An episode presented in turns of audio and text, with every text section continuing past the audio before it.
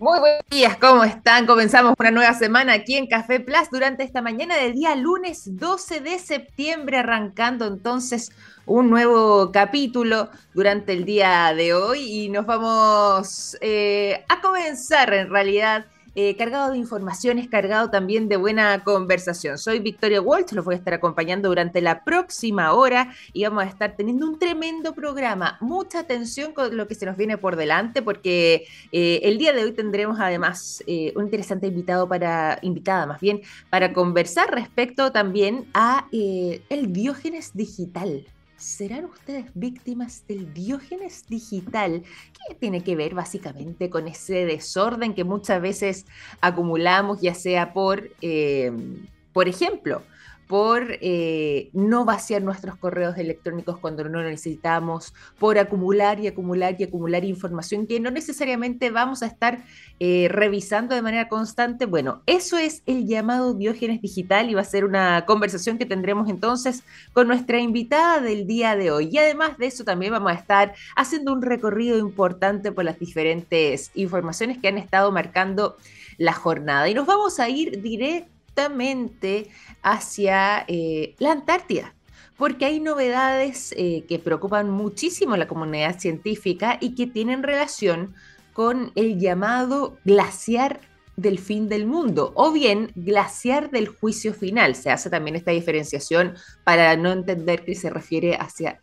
eh, el lugar que está más al sur de nuestro planeta, sino que más, eh, que nada digo eh, respecto a justamente lo que podría ser em, algo respecto a el fin quizás de la vida como la conocemos. Así de complicado es esto.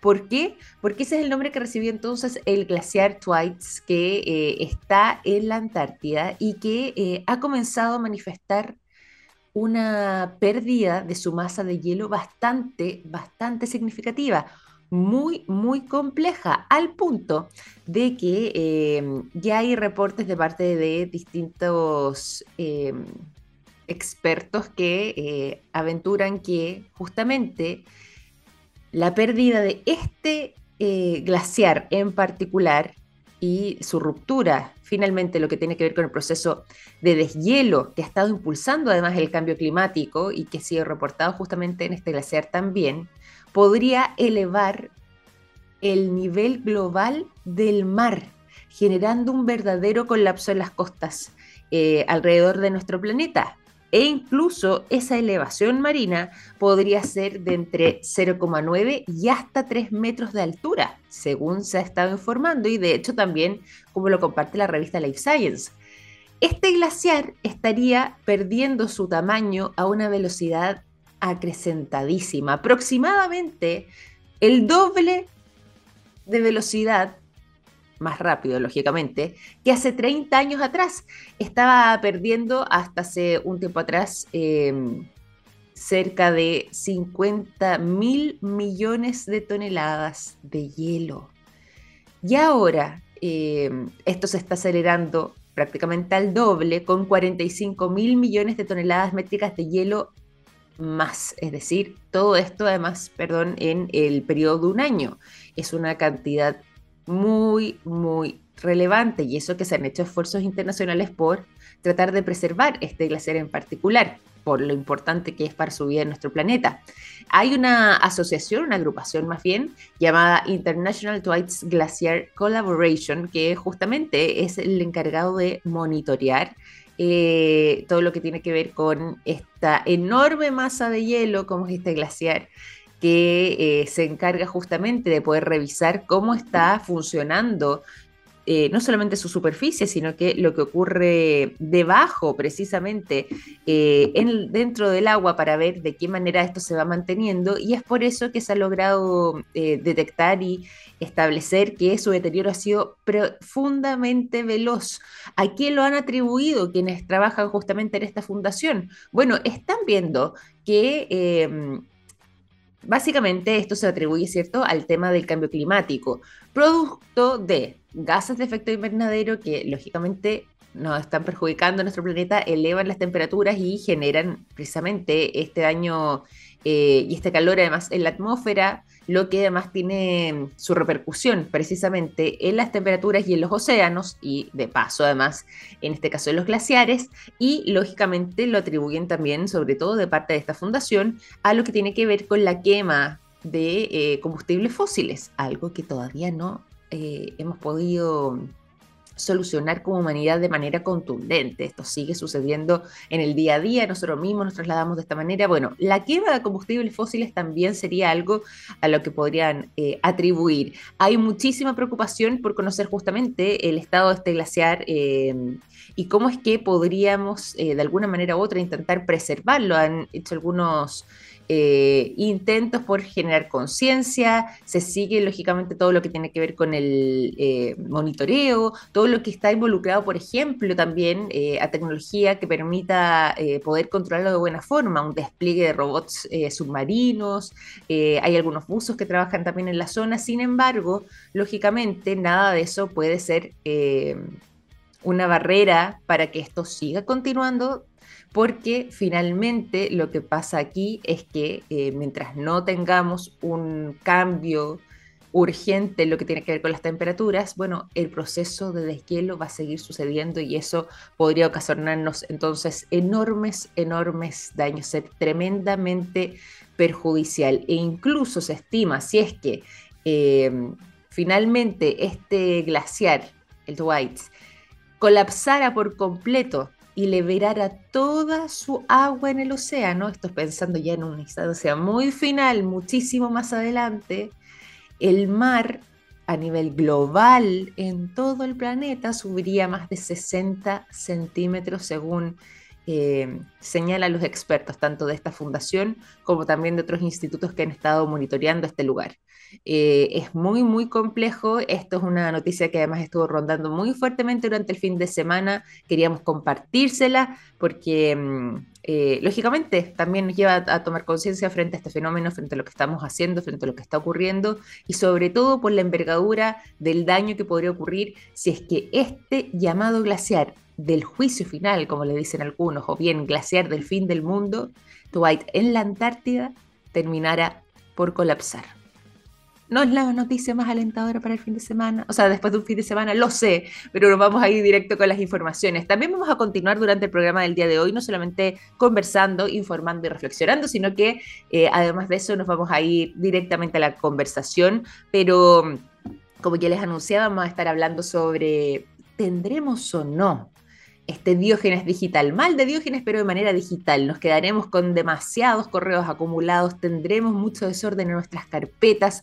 Bueno, todo eso tiene solución, de eso vamos a estar conversando entonces con nuestro invitado a la vuelta de em, la música. Los quiero dejar cuando ya son las 9 de la mañana con 15 minutos con el sonido de Van Halen. La canción Jump es lo que suena durante esta mañana de día lunes 12 de septiembre en Café Plus.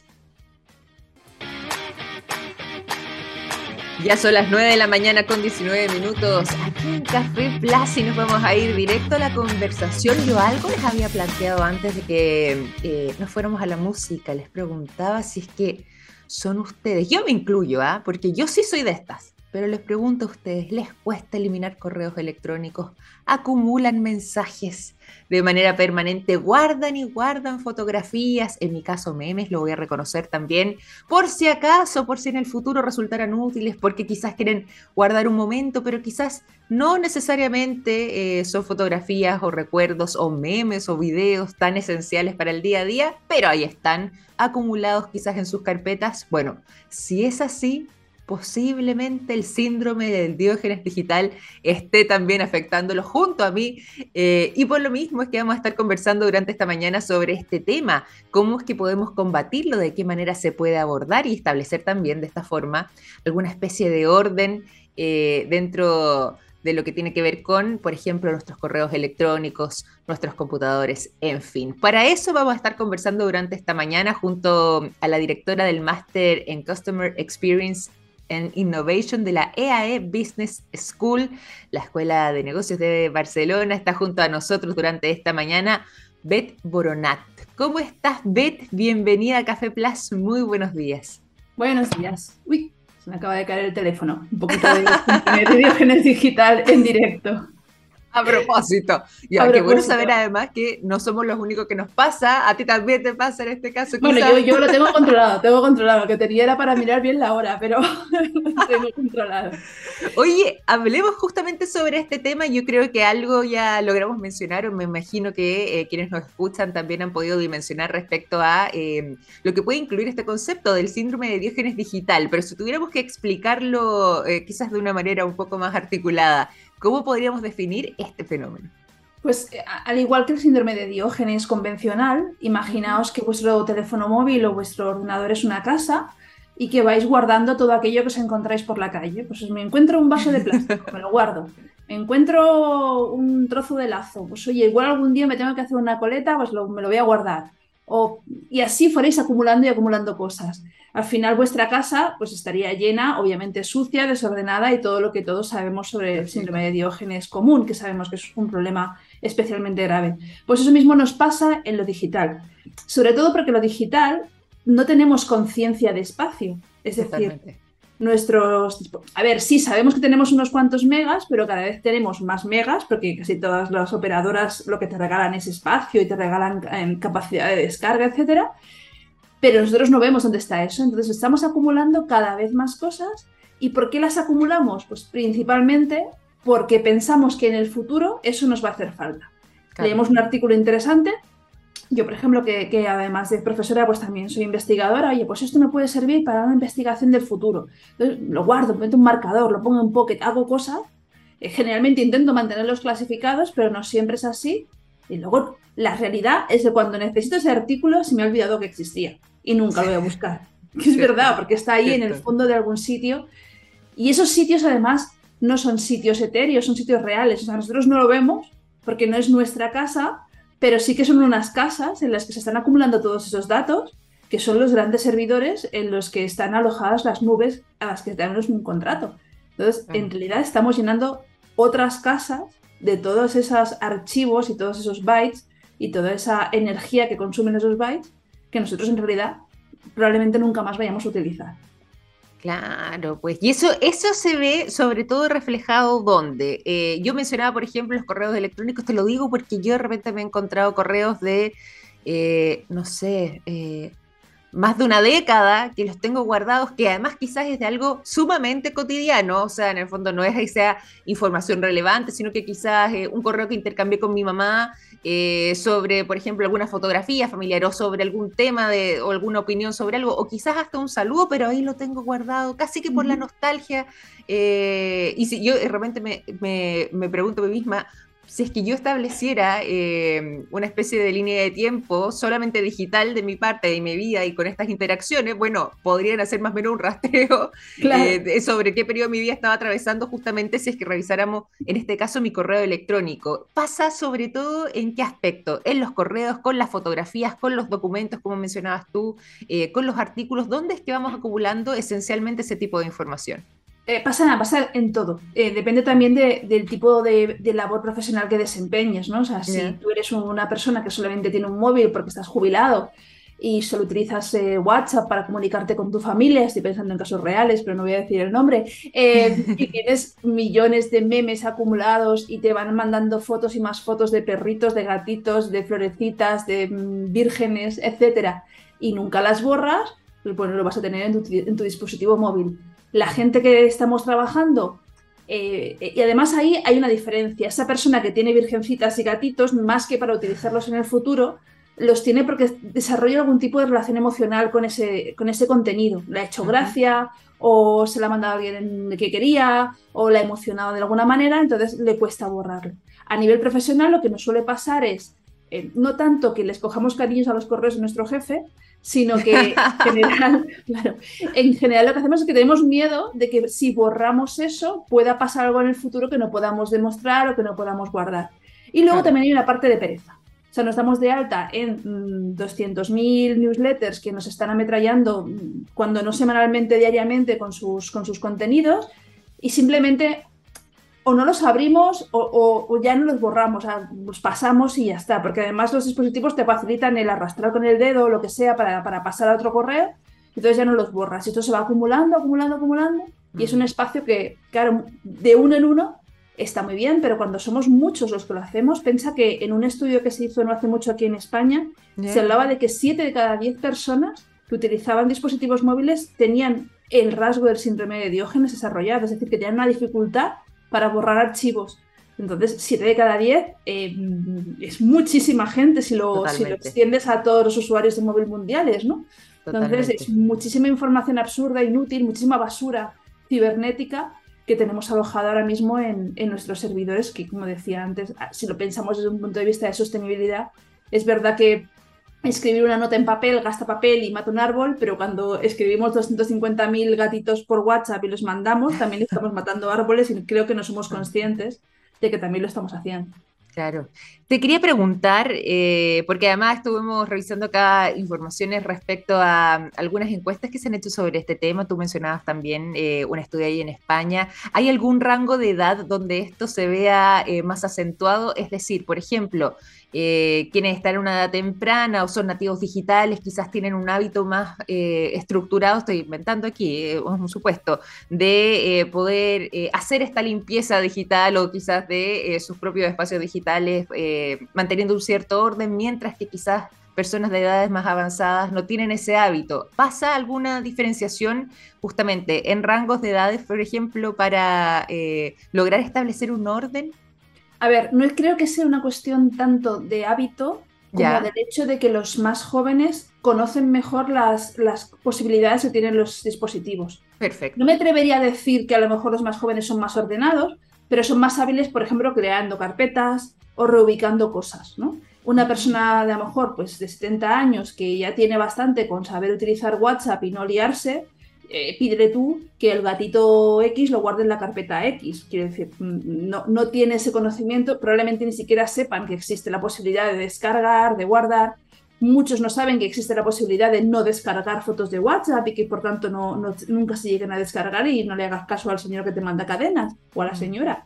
Entonces, hay algo ahí. Es verdad que la franja en la que hay un desarrollo más de utilización profesional es decir, entre los 25 y los, 55 aproximadamente, que o estudias o trabajas, es más fácil que tengas mucho más contenido ahí. Y realmente el hábito de organizar solo está desarrollado en aquellas personas que yo creo que en la vida real también son organizadas. Es decir, no, no va tanto relacionado con, por ejemplo, tú puedes tener una persona que, que tenga 250.000 botellas de cerveza en su casa pero que las tenga organizadas por países, por tipos de cerveza, en unos armarios, en unas vitrinas. Este señor es un coleccionista, no es un diógenes, ¿vale? Claro, claro, puedes, cualquier fotógrafo profesional que se precie tendrá millones de imágenes en sus ordenadores, las tendrán utilizando un programa, bueno, Bridge o el que sea, y las tendrán organizadas por, por carpetas, por fechas, habrá borrado las que están borrosas porque no les sirvan. Nosotros no, guardamos las borrosas, las torcidas, las del dedo puesto en la cámara por lo que sea, porque no, hay no, tenemos ese hábito o porque no nos hemos acostumbrado al medio que es aún un dispositivo móvil. No, no hace tanto que los tenemos. Y al final hace nada y no nos hemos acostumbrado a gestionarlos. Es muy cierto lo que dices, ¿ah? y, es interesante cuando uno empieza a observarse uno mismo, porque conversamos acá eh, sobre, sobre justamente este desorden, este síndrome de Diógenes digital, y aquí por lo menos eran prácticamente la totalidad las que, los que no podíamos, o más bien, no es que no pudiéramos, sino que justamente no habíamos hecho esta organización, este orden, no habíamos guardado las cosas en carpeta y teníamos más bien este desorden que también a la hora incluso de buscar algo, de querer buscar un contenido contenido, de querer compartir alguna información, eh, alguna fotografía, quizás un video, bueno, era muy mucho más difícil poder encontrarlo porque hay que empezar a navegar en todo este, este y además es que tenemos poca o sea, confiamos poco en nosotros. Porque mm, ese artículo que hemos encontrado una vez, lo vamos a poder volver a encontrar otra vez. Es simplemente utilizar un par de palabras clave las vamos a encontrar. Esa foto que más o menos sabemos en qué fecha era, la mayoría de teléfonos te organizan, Google Fotos te organiza por fechas. Bueno, pues un mes arriba, mes abajo la puedes encontrar. Pero parece que, que, si no lo tenemos todo metido en nuestro campo, encerrado dentro de nosotros, no, lo vamos, no, vamos a poder recuperarlo nunca más. Y bueno, es verdad que la, que Internet es enorme, pero que, yo sé, yo creo que todos disponemos de un cerebro operativo que nos va a permitir buscar un par de palabras y, no tener que andar pues, guardando miles y miles de cosas descargadas. Completamente, completamente de acuerdo. Y si es que pudiéramos quizás em, compartir o entregar eh, ciertas, eh, ciertos tips, les decimos nosotros, pero en el fondo para poder combatir justamente este síndrome, eh, mejorar además nuestra experiencia digital, ¿qué podríamos mencionar para comenzar a poner y establecer además un orden y hacer una buena selección justamente de lo que necesitamos para desocupar ya sea espacio o poder organizarnos mejor? Tenemos que partir de que ya, ya, ya estamos en, iba a decir una palabra fuerte, pero ya estamos muy en el momento que ya no tiene solución esto, ¿no? O sea, no, no es que ahora de repente empecemos de cero a guardar cosas, sino que ya tenemos todos un bagaje acumulado, incluso los que nos esforzamos en organizarlo, pues a lo mejor llevamos eh, siete, ocho, nueve años en que no lo hacíamos, con lo cual eh, lo primero es buscar softwares y, servicios que nos ayuden a organizar esto. Yo, por ejemplo, hay un servicio francés que se llama CleanFox, que a mí me gusta mucho, que lo que hace es que tú te permite seleccionar todos los newsletters a los que estás suscrito y puedes eliminar aquellos que ya no quieres recibir. Entonces no tienes que andar buscando por el correo donde estaba, sino que como, como un Tinder, como deslizando el dedo, seleccionas qué, servicios quieres mantener y cuáles no, y ya te borra todos aquellos eh, archivos que pertenecen a esos newsletters antiguos. Y ahí ya descargamos un número importante de correos porque muchos proceden temas publicitarios. En el caso de Europa, no sé tanto en, Latinoamérica, y disculpad que no lo sepa, existe una cosa que es la lista Robinson, que te permite eh, apuntarte y que no, te no recibir publicidad que no sea deseada, con lo cual por ahí también vacías. Luego tenemos un montón de dispositivos Pocket, por ejemplo, que nos sirve mientras estamos navegando para guardar enlaces o guardar pequeños documentos, que no es necesariamente sean los marcadores, porque si te cambias de ordenador o lo que sea, pues luego el marcador hay que trasladarlo y todo esto, y los puedes leer a posteriori hacer carpetas, como toda la vida de Dios. Entonces, cuando hace una carpeta, lo que tiene que pensar es, vale, si este documento o esta foto yo tuviera, eh, tuviera la posibilidad de imprimirla o de convertirla en una foto física, ¿lo haría? Y si te sale que sí, entonces guárdalo. ¿Vale? Si te sale que no, que no te gastarías el dinero, en este caso yo como soy catalana, pues lo del dinero lo tengo muy así, pero si no me iba a gastar dinero en imprimir, o me iba a saber mal matar un árbol, o me iba a saber mal molestar al fotógrafo de mi barrio para que me hiciera una copia de esa foto, probablemente no es tan importante. Entonces probablemente vale la pena que la borre. De las que me queden, carpetear. Carpetear por álbumes, pues mi viaje a no sé dónde, mi viaje a no sé cuántos, mis amigos, mis perritos, mis memes favoritos. No los voy a guardar todos, voy a guardar los que más me gusten, porque me inspiran, porque me río, por lo que sea. Pues los guardo y los tengo más o menos organizados. ¿Qué pasa? Que eso es un trabajo ingente cuando ya llegas a un punto. Yo el otro día, por ejemplo, estaba en una sala de espera y aproveché para hacer una limpieza de fotos. Y, yo que llevo un orden, ya me cargué 700 y pico de fotos en a lo mejor 20 minutos y llevo un cierto orden. Quiero decir, ahí también hay otro paso que es ya antes de guardar o antes de pinchar o antes de hacer una foto, preseleccionar yo soy de la generación que aún hacíamos fotos con carrete, entonces me cuesta mucho hacer muchas fotos seguidas, pero los que venís de un sitio donde no existían los carretes de fotos y que no teníais limitación para hacer fotos, pues hacéis muchísimas más. Y ser un poco más selectivos, ¿no? O si haces 10, pues las 10 no van a valer. Borra 9 y quédate una.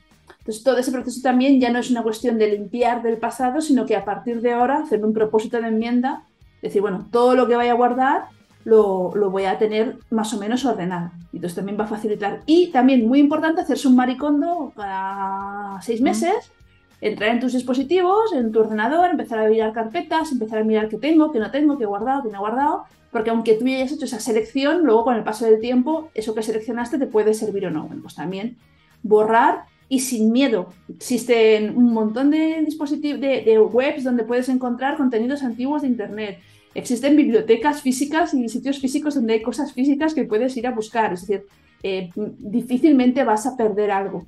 Alguien en algún sitio lo va a tener guardado, porque al final, bueno, pues ya lo encontrarás. Y si no lo encuentras, tan importante tampoco debía ser. Así que no. Claro. Claro, oye, qué bueno hacer además esa diferenciación. Eh, y qué interesante justamente lo que estabas mencionando ahora al final. Por lo mismo, eh, preguntarte, ¿qué es mejor? O, bueno, quizás van en la misma línea, pero eh, le podemos hacer justamente, como, quizás como recomendación a quienes eh, tienen temor, por ejemplo, ya que mencionaste recién, por ejemplo, las fotografías, eh, a perder alguna fotografía en algún momento importante, la gente con hijos, por ejemplo, a mí me pasa con el mío, que soy capaz de sacarle, no sé, 30 fotografías y prácticamente no borro ninguna, aunque sean fotografías prácticamente de lo mismo. Eh, ¿Hay alguna herramienta que pueda ayudar justamente a organizar eh, y a liberar eh, lo que, lo que justamente nos sobra o eh, es quizás mejor eh, optar, por ejemplo, por contar con más espacio en la nube eh, y de esa forma ir quizás gestionándolo de, esa manera, pero no necesariamente se, se soluciona el tema del orden ahí. Hay elementos físicos, tú puedes tener nube, puedes tener un disco duro externo. Ah, claro, disco duro externo. Que parece que eso lo podamos ver con la nube, es verdad que es un poco vintage ya tener un disco duro externo, pero cosas que son especialmente importantes a ver, yo mi tesis doctoral tengo que, o sea, tuve que borrar después porque la tenía en 15 sitios por, por pánico a perderla, obviamente, porque es una tesis doctoral, ¿no? Pero, pero que tú puedes tener en tu disco externo una serie de fotos seleccionadas y luego vuelvo a lo mismo. Eh, hay servicios que son muy chulos, mi, mi, sobrino, por ejemplo, los tienen hechos, que tú mandas las fotos del año y te las convierten en un libro. ¿Por qué no puedes tener esas fotos que para ti son importantes en un, en un físico, ¿no? en un libro, en un álbum de fotos, como toda la vida se ha hecho? y, tener al menos esas como mm, resguardadas de cual, porque dices, bueno, sí, pero puede haber un incendio y se puede quemar el álbum, sí, claro, y tú te puedes perder, puedes olvidarte de pagar la nube y que te borren el contenido, quiero decir, eh, nunca vas a poder salvar nada al 100%, ¿no? A no ser que lo metas en una cápsula del tiempo y de aquí mil años un arqueólogo... como no va a ser tan seguro, pues bueno, ah a lo mejor también hay un poco ahí de aprender a desprenderse de las cosas materiales un poco todos y, de, y, de, los recuerdos y eso, no darles tantísima importancia a cada momento de nuestra vida, porque es verdad que la facilitación de los dispositivos para tomar fotos y vídeos ha hecho que cualquier pequeña cosa que pasa en la vida de cualquiera merezca ser fotografiado. Y antes no, o sea, antes la gente, claro, a principios del siglo XX la gente se hacía una foto en la vida para tener a su familia y ya está. Claro, pues. Hacemos una foto cada estornudo que, hace el gato, cada vez que se rasca el niño. Bueno, pues a lo mejor también es aprender a, a, vivir con estos dispositivos y a utilizarlos como un medio y no como un fin. Y, a, tener un poco más de orden y eso y volver a pensar que las cosas físicas existen y que si tanto te gusta la foto de tu niño concreta, pues le haces una camiseta o te haces una taza o lo que sea y la tienes ahí en casa. Exacto o haces un álbum o te haces un cuadro que te lo pinte, yo qué sé, Velázquez te pinta un cuadro de tu hijo y lo pones en, el comedor, ¿no? Velázquez no puede, que ya está un poquito muerto. Pero, pero quiero decir. auténtico final, del tiempo. Claro, sí. Hay que viajar en el tiempo por él. Eh, pero bueno, que al final es, es, ese tipo de cosas, ¿no? Que yo creo que no, no tenemos hemos menospreciado el valor de, las cosas o le hemos dado demasiado valor a todos los momentos, no sé bien bien cómo funciona la cosa, entonces le damos una importancia máxima a todo en realidad. Eh, es eso también desprenderse a nivel de, de, contenidos digitales con menos miedo porque podemos vivir sin la foto de no sé qué cosa que vimos en no sé qué pueblo o, las fotos de comida, ¿cuántos millones de, de, comida tenemos? Es decir, que al final si un día pasamos una hambruna lo vamos a pasar fatal mirando fotos de cuando, podíamos comer bien, ¿no? Entonces, completamente, completamente. Ahí, eh, yo creo que también es una cuestión eso, no solamente de Diógenes, sino de hacer un uso mucho más responsable, mucho más comedido, mucho más racional de nuestros dispositivos digitales.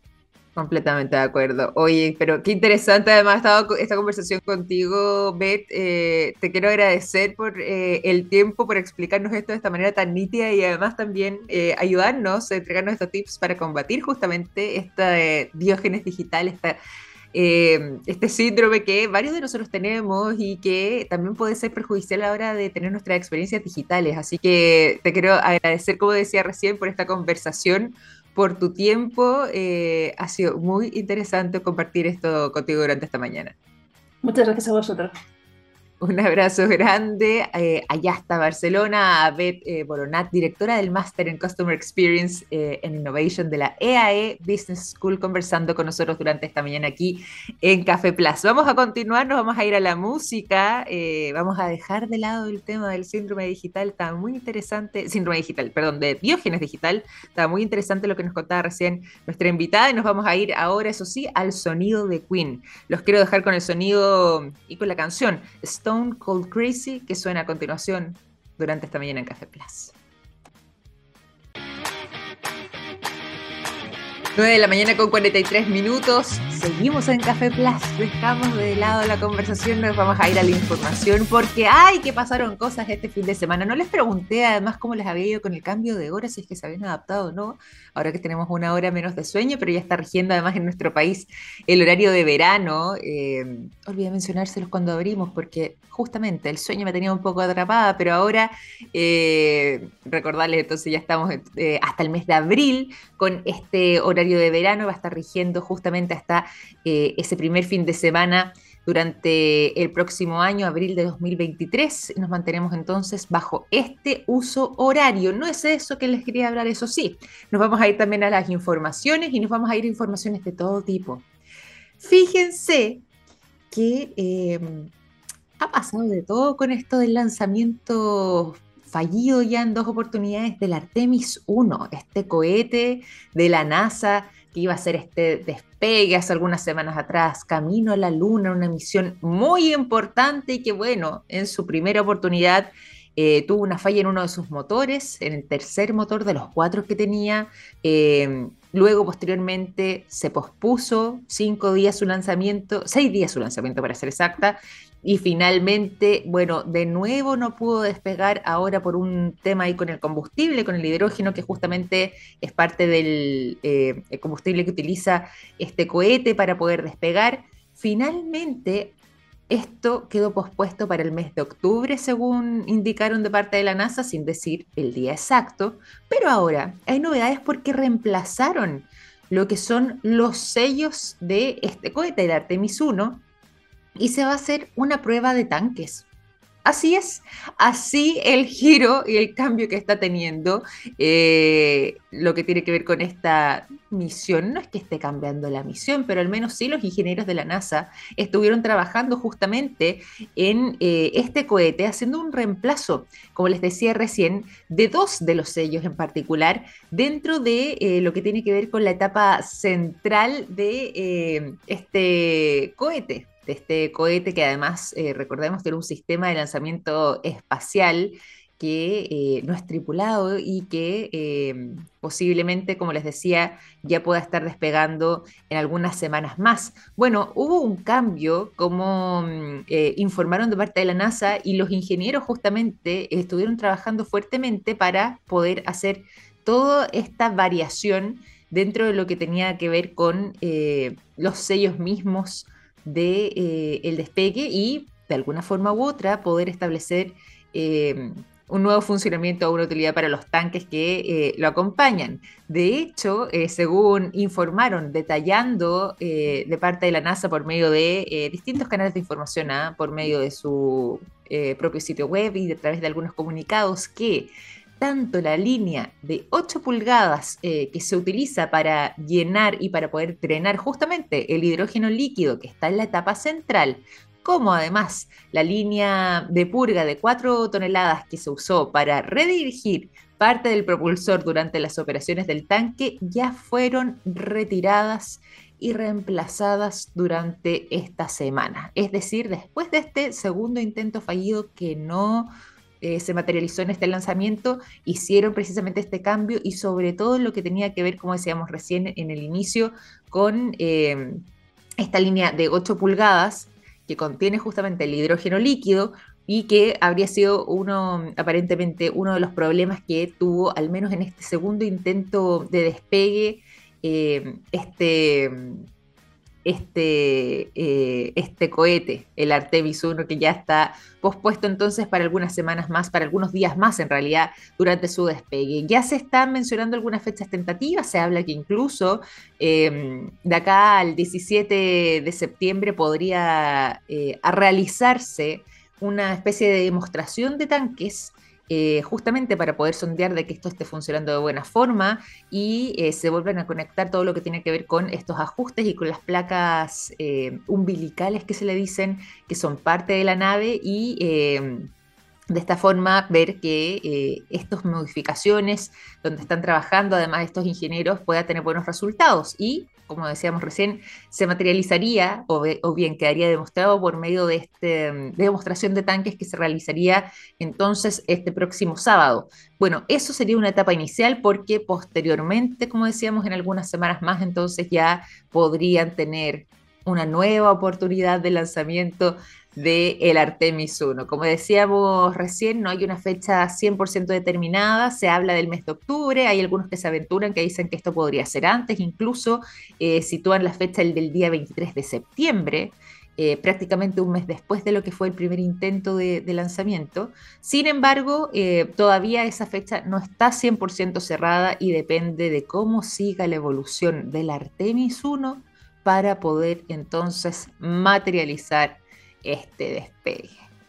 Sí, aquí eh, interesante todo lo que ha pasado ahí. ¿ah? Ha sido llamativo y algunos que dicen, bueno, pero ¿cómo si la NASA siempre tan impecable, donde no se les puede permitir ni un solo error, porque justamente puede llegar a ser muy peligroso, eh, que han hecho estos tremendos avances, no pueden arreglar acá un cohete eh, para que justamente podamos presenciar de una vez por todas este lanzamiento, bueno, quizás parte justamente de la prudencia y, del trabajar de manera impecable ha tenido que ver con estos retrasos para que todo salga bien. Así que vamos a estar ahí contándoles cuando ya esté la fecha 100% establecida. Como les decía, se habla del mes de octubre, también hay algunos que, que dicen que no, que podría ser antes para el 23 de septiembre este lanzamiento del Artemis 1, que hemos estado siguiendo de cerca. Y nos vamos también a ir a otras informaciones, los quiero llevar a las redes sociales. Nos gusta revisar algunas novedades que eh, nos trae también justamente este mundillo de las redes y eh, uno posiblemente de nuestros favoritos acá en el programa tiene que ver con Twitter.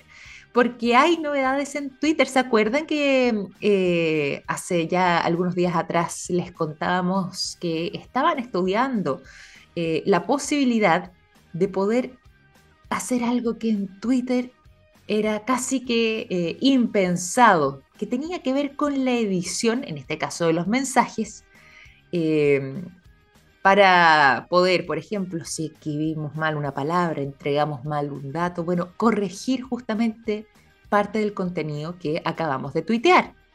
Había sido una solicitud permanente que se había hecho a esta red social, em, era una de las cosas que más se repetían de parte de los usuarios, y eh, que no habían querido transar de parte justamente de em, quienes están detrás de la red social del pajarito, porque eh, decían, no, pues se pierde un poco la experiencia. Parte del tuitear no solamente tiene que ver con hacerlo eh, dentro de una cantidad de caracteres limitados, inicialmente 140, ¿cierto? Y hace algún tiempo atrás ya 280, sino que además hay que pensar también lo que uno tuitea con tanta responsabilidad dicho sea de paso, que eh, cómo vamos a tuitear, o sea, a, editar, digo, nuestros propios tuiteos, nuestros propios tweets. No hay manera de hacerlo.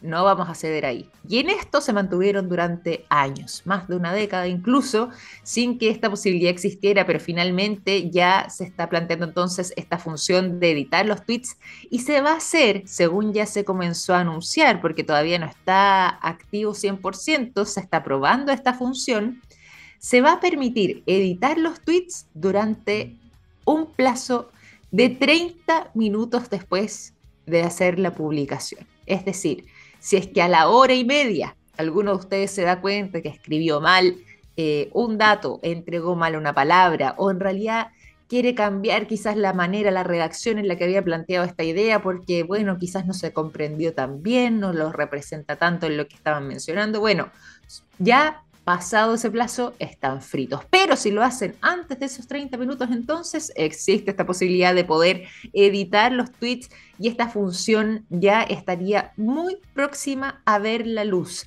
Se dice eh, y se, comenta que ya eh, se están haciendo las pruebas de estas funciones, son pruebas iniciales para eh, permitir establecer si es que efectivamente es una buena opción o no poder contar con esta posibilidad a través de la entrega de esta función, si es que además no genera algún tipo de inconvenientes, incluso también en lo que tiene que ver con la experiencia misma de el estar en la red social y por lo mismo eh, interferir quizás en alguna de sus funciones. De momento ha sido un éxito este experimento, pero eh, se va a establecer entonces de esta manera, fijando un plazo máximo de media hora para hacer todos los cambios que quieran al tweet que acaban de publicar.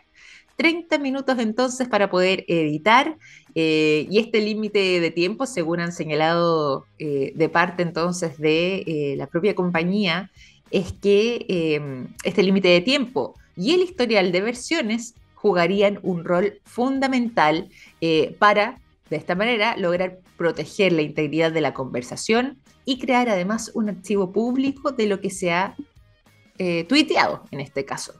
Y agregan además también eh, a través de un comunicado que eh, esperan que justamente por medio de esta eh, posibilidad de hacer esta edición de los tweets, el tuitear sea algo menos estresante, un poco más ameno, bastante más accesible y por lo mismo una experiencia más divertida y más grata para sus usuarios, para los tuiteros, para sus para quienes participan activamente entonces a través de esta red social. Yo creo que eh, está bien que así sea, que está bien que se, que se permita esta función. Hay gente, yo, yo tuiteo re poco, en realidad prácticamente nada, pero cuando lo hago me estresa mucho el... Eh, el hecho de pensar muy bien mi mensaje. Hay gente que realmente tiene un talento en esto y que lo hace con una ligereza y una facilidad muy grande, pero eh, y que tiene esa velocidad y esa inteligencia además también para poder sintetizar y expresarse de buena forma. Pero hay otros como yo, por ejemplo, a los que les cuesta un poco más eh, el lograr establecer bien lo que se quiere decir. O por ejemplo, cuando han tenido, y esto lo hemos visto sobre todo además mucho en la política, por ejemplo, eh, se entrega algún dato que no está correcto, alguna cifra que no corresponde, algún nombre que no correspondía. Bueno, qué buena manera de poder también eh, corregir eso rápidamente. Además, la gente que participa en Twitter es muy hábil y es muy veloz para lograr establecer aquello. Así que, bueno, eh, ahí tenemos eh, posibilidades entonces de editar nuestros tweets. Qué rápido se me ha pasado la mañana, no me había dado cuenta de la hora y estamos en las 9.54. Vamos a ir comenzando a despedir este capítulo de Café Plus. Eh, ha sido un día muy, muy acelerado, como día lunes. Bueno, partiendo bien la semana entonces, compartiendo un buen café. Los quiero dejar invitados a seguir en sintonía, a que sigan atentos porque ya está por comenzar nuestro planeta junto a Marcelo Lagos y nosotros nos reencontramos mañana a las 9 de la mañana en punto con más programa, con más Café Plus para partir de buena forma la mañana. Les mando un gran abrazo, que tengan un excelente arranque de semana, un tremendo día lunes y nos encontramos el próximo martes entonces a las 9 en punto. Un abrazo. Chao, chao.